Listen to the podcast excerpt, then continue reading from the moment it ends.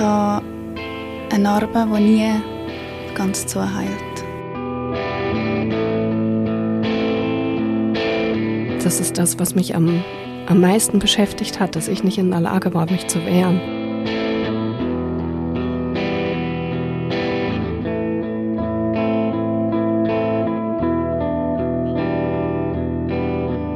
Das ist der Podcast Hashtag MichTu und in diesem Podcast erzählen Menschen von ihren sexuellen Übergriffen.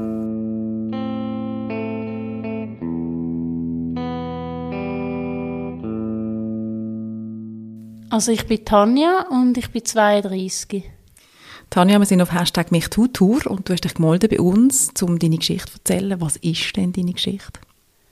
Ähm, also meine Geschichte ist, dass ich im Herbst 2017 an eine Homeparty gegangen bin. Ähm, das ist so gekommen, weil ich ein paar, also ein paar Tage oder eine Woche oder so vorher in einem Club kennengelernt habe und ich habe ihn noch interessant gefunden und dann bin ich dort an und irgendwie hatte ich ein komisches Bauchgefühl gehabt, aber ich habe nicht auf das gelost und bin dann nicht an und es war eigentlich noch recht lustig am Anfang und dann ähm, ist es halt dazu gekommen, dass ich mit jemandem einvernehmlichen Sex hatte und währenddem ist die ganze Zeit sein Cousin reingekommen. Das war vor viereinhalb Jahren. Tanja hat an diesem oben mit einem Mann mehrmals einvernehmlich Sex. Das heißt, sie will das. Sie will mit dem Mann schlafen, auch wenn die Umstände komisch sind, weil eben immer wieder der Mann reinkommt. Das ist eben der Cousin von ihrem Sexpartner. Beim dritten Mal Sex kommt es dann zum Übergriff. Und dann ist es zu einem dritten Mal gekommen, also, wo einvernehmlich Sex, Sex äh, hatten. Mit einem mit dem gleichen? Mit dem gleichen Mann immer. Ah, du hast, du hast, du hast dem, dem dann gleich nochmal vertraut? Ja, also was ein Fehler ist, ja. Mhm. Und ähm, dann bin ich eben auf der linken Seite vom Bett gelegen und ich habe mein Maullicht offen gehabt und ähm, habe eben das mit dieser Tür wahrgenommen, aber meine Augen nicht aufgemacht, weil ich gefunden habe, Tanja, du spinnst, da ist nichts. Und dann ist er, ähm, habe ich das Gefühl gehabt, plötzlich ist ein Finger auf meiner Lippe. Und dann habe ich mein Maul mehr geöffnet gehabt, und dann habe ich auf einmal gemerkt, gehabt, durch, ähm, ja, durch Schlecken, Saugen, was auch immer, dass das niemals ein Finger kann sein und habe dann meine Augen aufgerissen und bin mega schockiert gewesen und habe auch gemerkt, dass ich meinen Körper nicht mehr spüre und dass ich auch nicht schreien oder mich bewegen Und ähm, ja, ich glaube, wir sind Tränen runtergelaufen. Also statt einem Finger ist es ein Penis, ist es ein Penis Von einer zweiten Person? Genau, von einem zweiten Mann. Und er hat während dieser Tat gelacht. Das hat er aber dann in der ganzen Verhandlungsbefragungsgeschichte auch abgestritten, dass er gelacht hat. Ähm, und ich habe dann wie innerlich so meine eigene Stimme gehört, die gesagt hat, Tanja, du musst dich jetzt wehren, sonst wirst du vergewaltigt. Und so drei, viermal hintereinander. Und dann hatte ich wie so eine Art Adrenalinschub gehabt und habe dann beide von mir recht fest weggestoßen und auch vom Bett abgestoßen. Und der andere ist dann, also der, der die Schändung gemacht hat, ist dann nachher gegangen und hat so gefunden, ah, so ein bisschen, vielleicht noch gesäuselt, beruhigt dich oder so. Und der andere hat dann wie gefunden, wir können ja allein weitermachen. Und ich habe gesagt, spinnst du sicher nicht? Und er äh, hat dann gefunden, ja, jetzt habe ich das Kondom für nichts verschwendet. Und das ist mega heftig gewesen, weil ich mich nachher mega wertlos gefühlt habe. Und dass man einfach nicht kapieren kann, dass so etwas mega schlimm ist und dass Frauen nicht einfach irgendein Wertgegenstand ist und nicht etwas, worauf man irgendwie Anspruch hat. Und die Art, wie ich behandelt wurde bei der ganzen Abend und auch während der Straftat und nach diesen Straftaten, also ich weiß nicht, was mit denen nicht stimmt, aber es ist wirklich schlimm gewesen. Tanja steht unter Schock und bleibt wie gelähmt im Bett liegen. In der Wohnung mit ihr sind noch die beiden Männer. Als sie endlich wieder einen klaren Gedanken fasst, merkt sie, dass die Wohnungstür abgeschlossen ist. Später, Tanja hat kein Zeitgefühl, kommt jemand heim und sie rennt davon ins Stegenhaus. Und ich bin dann mega das Stegenhaus runtergeflüchtet.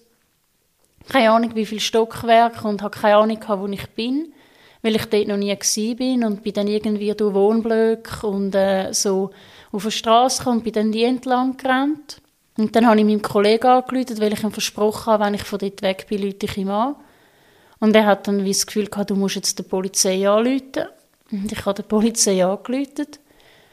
Und die Polizei ist dann auch später gekommen und es hat angefangen zu regnen und ich habe auf einmal ein Auto gesehen oder gehört kommen, wo ich nicht kennt habe und habe Hip-Hop-Musik gehört, wo die anderen sicher auch hören, weil ich die ein oder andere von dem Abend habe ich ein bisschen ja schon gekannt und ich habe das Gefühl hey, die verfolgen mich und die holen mich zurück. Und ich habe mich dann hinter einer Art steinigen Kasten, Sicherungskasten oder so, Stromkasten versteckt und das bei Regen, also ich habe Brüllen mir ist Regenwasser übers Gesicht gelaufen, ich habe meinen Schirm zumachen, ich habe mich mega klein gemacht, mich hinter dem Schrank versteckt und sehe das Auto dieser Kreuzung mit Männern, die ich aber nicht erkennen kann, am Grölen und Hip-Hop-Musik am Hören und ich habe wirklich, also wirklich Todesangst dass die mich zurückholen und noch viel Schlimmeres mit mir machen. Und dann habe ich einmal gemerkt, dass an dieser Kreuzung jetzt das Polizeiauto steht, weil ich die gerufen habe. Und ich habe dann wie gemerkt, die anderen sind dann weggefahren, wo das Polizeiauto auch wahrgenommen haben. Und ich bin dann an die Kreuzung gerannt und habe panisch an die Tür geklopft und geschrien, ich habe sie gerufen. Und wir sind dann an eine Tankstelle, um das Ganze anzuschauen. Und dann hat, äh, also ich mag mich bis heute nicht mehr erinnern, weil ich das so unangenehm gefunden habe, dass zwei Männer gekommen sind. Äh, haben sie zu mir gesagt, sind dann die Männer noch da, die ihnen etwas gemacht haben? Und dann habe ich gesagt, nein. Und dann haben sie gesagt, dann können sie ja jetzt gehen. Und dann habe ich gesagt, ja, wo an? Es ist nicht mal ein Nachtnetz unterwegs. Es ist also du bist nicht in deiner Stadt gewesen? Du bist Nein. nicht in deiner Stadt, okay. Und dann haben sie einfach gesagt, ja, wir, können, wir sind kein Taxi, wir können sie noch an den Bahnhof am nächsten fahren, wenn sie... Also ich musste es wirklich müssen fast überreden, dass sie mich überhaupt noch jemand anfahren, wo das Taxi ist. Und sie haben einfach meine, meinen Anruf gar nicht ernst genommen. Also ich meine, ich habe und gesagt, ich glaube, ich bin vergewaltigt worden und ich bin gerade geflüchtet. Und dann an einem Opfer sagen oder an einer Betroffenen, sie können ja jetzt heimgehen, die sind ja jetzt nicht mehr da. Und ich sitze nachher in einem Kastenwagen hinten mit einem Gitter vorne, habe ich mir, also bin ich mir vorgekommen, als wäre ich im falschen Film und die falsche Person sitzt in dem Auto und ich habe nachher zu einem Taxichauffeur auch noch zu einem Mann sitzen und auf der ganzen Heimfahrt nur brüllt und zittert. Und zum Glück hat der dann das gemerkt und hat sich mega entschuldigt, dass, dass ich so Angst habe und er würde mir nichts machen. Und ich habe ihm dann gesagt, eben, ich glaube, ich bin vergewaltigt worden und darum bin ich aus dem Polizeiauto ausgestiegen und hat gesagt, er mache mir nichts und war mega lieb und herzig und hat mich dann sicher heimgebracht. Und dann? Und dann bin ich heim und habe gefühlt, die, keine Ahnung, wie viel Mal mein Maul gewaschen, weil ich mich mega gerust habe und duscht und habe gemerkt, ich kann nicht schlafen und ich bin zwar jetzt die in Sicherheit, aber ich habe gemerkt, es hat so etwas mit mir gemacht. Und ich habe gar noch nicht gewusst, was es mit mir gemacht hat. Und ich es gar noch nicht können einstufen. Und ähm, ja, dann am frühen Morgen habe ich dann ähm, jemandem geschrieben, den ich vertraue. Und die Person hat gefunden, red mit dem Psychiater, weil es ist mir nicht das erste Mal so etwas passiert. Und ähm, ich habe es ihm gesagt, meinem Psychiater, dass etwas Schlimmes letzte Nacht passiert ist. Und ich habe dann einen Notfalltermin bekommen. Und ich bin dann zuerst noch zu einer Chiropraktikerin, weil ich ein bisschen Rückenschmerzen habe. Und die hat dann auf einmal gemerkt, dass ich angefangen habe zu brüllen, wo sie mich am Rücken massiert hat. Und dann habe ich gesagt, ja, ich glaube, ich bin letzte Nacht vergewaltigt worden. Und dann hat sie gesagt, ui, nein, sollen wir aufhören? Und ich habe dann irgendwie einfach gefunden, nein, nein, also wir müssen jetzt normal tun oder irgendwie so. Habe ich das Gefühl innerlich. Und ich bin dann nachher, äh, nach dieser Stunde nie mehr gegangen. Ich habe das Gefühl gehabt, oh, niemand sollte mich mehr anlangen, den ich nicht kenne oder so. Und habe dann auch gerade gemerkt, als ich zum Psychiater wollte, dass ich mega Hunger auf das Mal habe und habe ein Gipfel essen. Also ich war ohne Schlaf, gewesen, ohne etwas zu essen seit dieser Tat. Und das Erste, was ich gegessen habe, ist ein Gipfel. Und nach einem Biss oder zwei Biss ist mir so schlecht geworden weil ich nach dieser Tat gemerkt dass eigentlich alles, was ich esse, alles, was in meinem Mund landet, ist einfach mega grusig. Und ich habe dann Essstörung bekommen wegen dem Scheiß und ja, bin dann zu meinem Psychiater und dann habe ich ihm das grob erzählt. Und dann hat er mich zur Polizei begleitet und hat extra dafür gesorgt, dass eine Frau mich befragen wird. Und ich habe dann etwa dreieinhalb Stunden lang erzählt, was in dieser Nacht passiert ist. Tanja macht eine Anzeige und so startet ein schwieriger Prozess, einer, der Wunden aufreißt. Es hat mehrere Befragungen bei der Polizei gegeben, es hat mehrere Befragungen bei der Staatsanwaltschaft gegeben, wo zum Teil recht unsensibel sind und retraumatisierend. Und ähm, also das Schlimmste, was ich gefragt wurde, bin ich, ob ich nicht schon immer mal einen Dreier haben mit zwei Männern. Das hat dich die Stava gefragt? Nein, das hat mich die Polizistin gefragt, die mich acht Stunden befragt hat. Und sie hat mich gefragt, was ich hatte, wie ich ausgesehen, äh, ob ich betrunken bin, ob ich Drogen genommen habe. Und jede einzelne Frage war für mich, gewesen, es ist meine Schuld, es ist meine Schuld, es ist meine Schuld. Und irgendwann, also ich habe dann angefangen darüber zu erzählen und die Leute haben dann auch gefunden, ich habe mich sicher falsch verhalten. Und vor allem mit dem dreimal einvernehmlichen Sex will ich mir das den Leuten erklären. Und dann, ähm, irgendwann habe ich es geglaubt. Wirklich, dass ich die Schuld bin. Und ich habe dann auch alles mich eingeschränkt und so. Und irgendwann habe ich wie gemerkt, ich muss weiter darüber hin und wieder reden und ich weiß nicht wie. Und irgendwann habe ich eine Freundin gefunden, die mich an einen feministischen Streik, aber nicht das Jahr, sondern letztes Jahr mitgenommen hat. Und dann auf einmal ich gemerkt, ich bin gar nicht allein. Und das ist ja mega vielen anderen Frauen auch angetan worden. Und das ist ja wohl ein riesen Problem. Und ich muss mich ja gar nicht schämen und ich habe ja gar nicht das Falsche angehabt und ich kann mich ja gar nicht falsch verhalten. Und das ist mir erst nach irgendwie dreieinhalb Jahren fängen, ist mir das endlich gesagt worden. Und dann habe ich das endlich auch selber dürfen merken. Und das ist zuerst lang gegangen, bis es nur in meinem, also nur in meinem Kopf ankam. Und irgendwann ist es dann auch Gott sei Dank in meinem Herz angekommen, dass nichts davon meine Schuld ist. Und das ist auch der Grund, wieso ich meine Geschichte erzähle, weil ich einfach nicht will, dass sich nochmal jemand so muss fühlen so dreckig, so selber die Schuld, so, es ist ja nicht so schlimm. Ja, einfach so die Schiene. Und ich habe das mega schlimm gefunden. Ich habe im Mai 2021 eine Befragung und das ist dann schon Gerichtsverhandlung gewesen. Und im Plädoyer hat seine Verteidigerin so schlimme Sachen über mich gesagt. Also wirklich, ich habe gedacht, ich will im Boden versinken oder ich will gar nicht mehr existieren. Sie hat an allem mir, also wieder an allem mir die Schuld gegeben. Und das hat mich zwar schon verletzt, aber Gott sei Dank habe ich endlich die Stimme im Hintergrund gehabt, wo mir gesagt hat, aber das ist nicht meine Schuld. Ja, und dort hat es eigentlich angefangen, dass ich Feministin und Aktivistin geworden bin und ich gesagt habe, das, was ich erlebt habe, das darf einfach nicht mehr passieren. Also das ist so erniedrigend und dann heisst es immer, wieso hast du keine Anzeige gemacht bei der einen? Und ich denke so, also für so viel Erniedrigung und am Schluss kommt er so eine kleine Strafe über und ich so wenig Schmerzensgeld und ich habe ich gehe immer noch in Traumatherapie, ich gehe immer noch zum Psychiater, ich habe immer noch hin und wieder Rückfälle mit meiner Psyche, mit Essstörung und so ich bin immer noch sexuell traumatisiert, dass ich gewisse Sachen einfach immer noch nicht, ja, kann oder nicht so kann, wie andere vielleicht das könnten oder so. Und ja, man lebt einfach nicht so unbeschwert wie andere Person, die so etwas nicht erlebt hat. Die Anzeige, also so wie ich jetzt verstanden mhm. habe, ähm, du hast Recht, also er ist verurteilt worden. Ja, aber er wird wahrscheinlich auch noch weiter als Bundesgericht so wie ich ihn kenne. Und ähm, es ist noch nicht rechtskräftig. Ich muss warten, bis ich das per Post überkomme. Dann hat er 30 Tage Zeit, um es noch ins Bundesgericht zu ziehen. Und so wie ich ihn kenne, wird er das machen.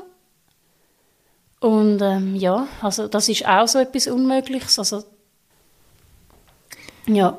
Hast du in dieser ganzen Zeit, jetzt gerade auch vom Anfang, also ich rede jetzt ein bisschen von, von dieser Nacht, wo das passiert ist, bis vielleicht zum Gerichtsverfahren, hast du eine Person gehabt, wo du hast können vertrauen Hast du jemanden gehabt, wo du dich hast können gehen lassen, der dich verstanden hat, der vielleicht gar keine Fragen gestellt hat, sondern einfach nur da war für dich?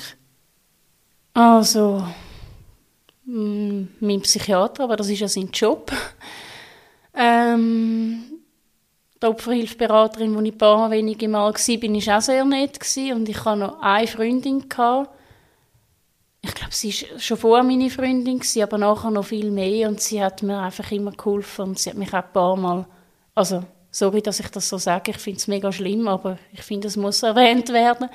ich habe auch hin und wieder, also ein wie, also ich bin nicht Alkoholikerin gewesen, aber ich habe schon das Gefühl, ich habe ein Alkoholproblem, ich will mich betäuben, ich will das nicht mehr spüren und so. Und sie hat mich ein paar Mal am Telefon haben, betrunken, wenn ich gelallt oder gesagt habe, ähm, ich will jetzt nicht mehr. Ich denke mir jetzt etwas an und so. Und das war mega schlimm, gewesen, weil, ja, also, für sie muss es mega schlimm gewesen sein. Und ähm, es hat dann so einen guten Schlüsselmoment gegeben, wo sie mich gezwungen hat, um den ganzen Alkohol in der Wohnung wegzuschütten. Und ich habe gesagt, ja, nein, ich habe auch noch so ein paar alte, gute, die teuer sind. Und sie hat gesagt, du lernst jetzt einfach alles weg. Und in dem Moment, wo ich das alles den Ausguss abgeklärt habe, habe ich das Gefühl gehabt, dass ich auch meine Verzweiflung, meine Wut, einfach alles mit ableere und dass ich jetzt nie mehr so betrunken will dass ich meinem Psychiater an einem Sonntag anrufe und meiner besten Freundin einfach sage, ich will jetzt nicht mehr und ich mag jetzt nicht mehr und auch konkret sagen, was ich machen will und ja, das ist wirklich auch schlimm gewesen. Du hast dich wirklich offenbar wie selber auch aus dem, mit Hilfe von Menschen um dich herum, aber äh, du hast dich selber aus dieser Misere und aus dieser Ohnmacht und Schuldgefühl ähm, rausgeholt. Ich frage noch mal, wie geht es dir heute? Ähm, ähm, es klingt mega blöd ich wünschte, das wäre nicht so, aber ich denke jeden Tag mehrfach daran.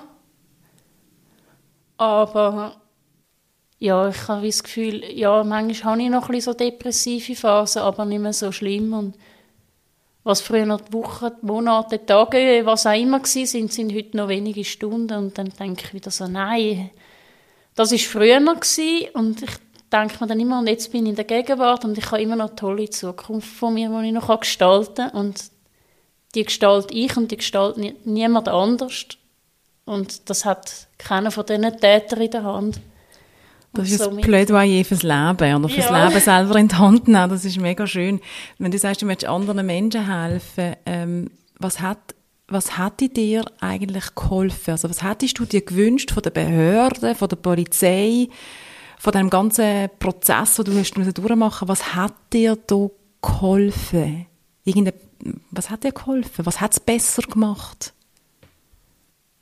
Ja, also ich bin zum Beispiel nie vorbereitet worden auf, jetzt kommt eine sehr intime Frage oder und wie gesagt, der Fokus muss einfach auf den Täter liegen und ich glaube, wenn ich gerade so zu dem darf kommen, ich glaube, ein Ja heißt Ja, würde das Opfer nicht mehr gefragt werden, wieso haben sie sich nicht gewehrt, wieso haben sie nicht Nein gesagt? Und wieso haben sie das angehauen und tralala, und der Täter würde einfach mal gefragt werden, woher haben sie gewusst, dass die Frau das hat wollen? Und ich frage mich bis heute, wie man auf die Idee kommt, wenn eine Frau geschlossene Augen hat, mit jemand anderem Sex hat und keinen blassen Schimmer sollte haben, dass man im Zimmer ist und niemand mir sagt, hey, da ist noch jemand im Zimmer oder ist das okay für dich oder irgendetwas. Nicht bin ich gefragt worden, nicht ist mir gesagt worden, woher sollte ich wissen, dass das jemand macht und das ist extra eine Ausnutzung von der Situation. Und das weiß jeder Mensch, dass das extra als Ausnutzen war, weil er hat ja gesehen, dass ich die Augen zu habe. Das ist doch einfach logisch. Und wenn es extra ist, dann sollte das auch ja, wirklich härter bestraft, also es sollte auch bestraft werden. Und nur ein Eindringen, nur weil es Eindringen in mein Maul war, ist, es nicht einfach eine sexuelle Nötigung. Nur weil ich meine Augen zu habe, ist es nicht einfach eine Schändung, sondern jemand ist einfach ohne meine Einwilligung in meinen Körper eingedrungen und das ist mega schlimm. Und wenn ich so Sachen durchlese, dann steht, irgendwie hat der Frau seinen Penis in den Mund gelegt und dann das irgendjemand liest und ja, ich habe auch schon einen Kommentar noch immer gelesen von wegen, hey, äh, das tönt ja wie ein Sandwich oder äh, wie unhöflich, dass ähm, er seinen Penis in ihr Maul hineingelegt hat, so als wäre es irgendwie nicht schlimm. Ich meine, für mich hat das mega etwas ausgemacht. Es hat mein Leben Entschuldigung, kaputt gemacht. Ich habe fünf Stellen in dieser Zeit verloren, in viereinhalb Jahren. Weil ich so unkonzentriert war. Ich habe Pole Fitness früher als Hobby gehabt. Ich habe aufgehört, weil ich das Gefühl hatte, ich bin selber die schuld, weil ich bin ja in Anführungszeichen eine Schlampe. Und einfach alles. Ich bin nicht mehr in den Ausgang gegangen. Ich habe den Täter dann noch einmal im Ausgang auch noch gesehen und dann bin ich nie mehr gegangen, weil ich ihn nie mehr haben sehen Und ja, irgendwie, ich weiß auch nicht, also ja, ich habe jetzt gerade den Vater verloren. Ich weiß gar nicht, was ich alles aufzählen sollte. Du hast den Vater nicht verloren. Du, bist, äh, du hast eigentlich einfach eine Ausschweifung gemacht, warum Ja heißt Ja so viel wichtiger ist als Nein ist Nein. Und das hast du mega schön auf den Punkt gebracht. Ähm, etwas, was du mir im Vorfeld noch erzählt hast, was mich auch mega nachdenklich gemacht hat, ist, dass du hast gesagt, im Gerichtsverfahren ist es auch darum gegangen, wie lange du den Penis im Mund gehabt hast. Und da habe ich mich immer gefragt, warum ist denn 10 Sekunden schlimmer wie 3 Sekunden? Eben die Tatsache, dass jemand ungefragt ähm, in den Körper eindringt, in die Intimität, spielt doch also in meinem Verständnis wirklich keine Rolle, ob das 3 Sekunden, 5 Sekunden oder 20 Sekunden sind. Äh, habe ich das richtig verstanden, wie du es erzählt hast? Ist, ist das auch ein Thema vor Gericht, dass man über die Länge geschwätzt hat? Also es ist die ganze Zeit Thema gewesen. Ich glaube, erstens habe ich noch nie so oft das Wort Penis gehört. Ich habe es irgendwann wirklich nicht mehr mögen hören. Und ähm, es ist die ganze Zeit dann eben darum gegangen, nachdem man dann eben zu dem gekommen ist, dass dann der Penis eben sehr wahrscheinlich in meinem Mund gelandet ist. Es ist ja dann darum gegangen, wie lang. Und ich habe gesagt, es war 10 Sekunden gewesen. Und ich habe einmal in einer Befragung gesagt, mir ist es wie eine Minute vorgekommen, weil in mir drin ist ein Film abgelaufen von all diesen schlimmen Sachen, die mir schon mal passiert sind. Und das ist mega retraumatisierend Es hat auch ganz viele alte Wunden einmal aufgerissen, die Tat übrigens. Und dann habe ich wie realisiert, Moment, das passiert jetzt gerade wirklich. Und das ist nicht Vergangenheit, das passiert jetzt gerade wirklich. Und wieso kann ich mich nicht bewegen? Und wieso kann ich nicht reden? Und dann habe ich eben die Stimme gehört und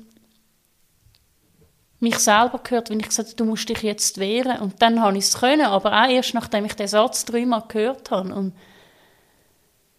ja, es ist ja auch noch, der Witz ist ja auch noch, es geht ja darum, also das ist auch mega lang darum gegangen, ob der Penis jetzt auf meinen Lippen gelegen ist, weil der Beschuldigte, der Täter sagt, also er hat fast alles zugegeben, das sehr selten ist ähm, dass er den Penis nur auf meine Lippen gelegt hat und ich habe von Anfang an, also was da, Entschuldigung, die Wahrheit ist, er hat mir den Penis ins Maul hinein Und es ist mega darum gegangen, was jetzt wahr ist, weil wäre es nur auf die Lippen gewesen, wäre es eine sexuelle Belästigung gewesen.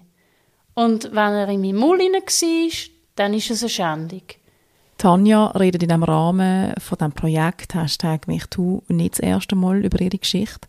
Sie hat sich schon vor längerer Zeit entschieden, öffentlich über sexuellen Missbrauch, Vergewaltigung, Schändung zu reden.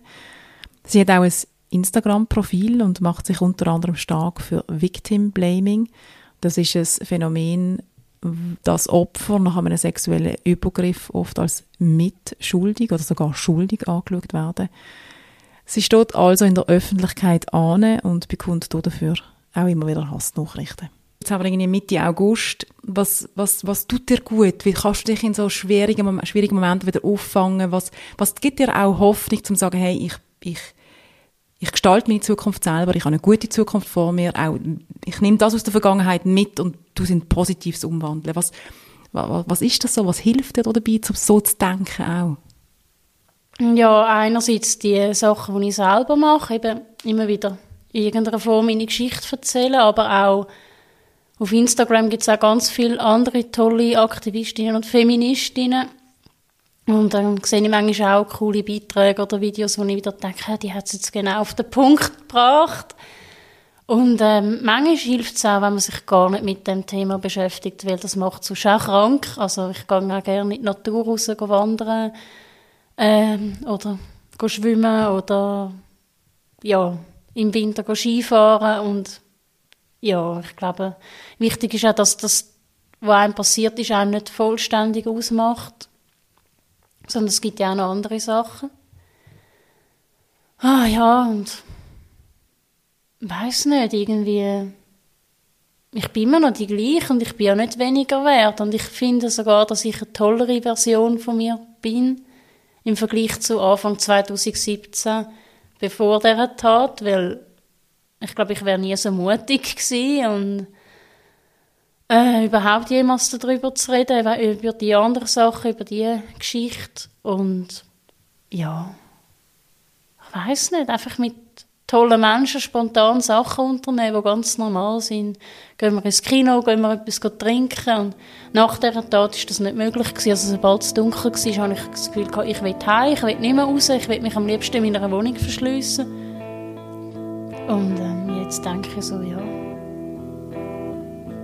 es passiert nicht mehr, es ist mir einmal angetan worden und ich darf nicht mehr ja, so schnell ähm, ja, mich auch triggern lassen, vielleicht Panikattacken. Also, ich hatte auch eine in den Ferien, wo ich in Portugal war das Jahr und es ist immer wichtig, sich zu sagen, das, das ist aus der Vergangenheit und jetzt bin ich in der Gegenwart. Und Gott sei Dank ist jetzt alles gut und ich erfahre jetzt keine Gewalt. Das klingt so einfach, es ist es nicht, mhm. aber du wirst den Weg gehen und ich wünsche dir alles Gute. Danke vielmals. Danke.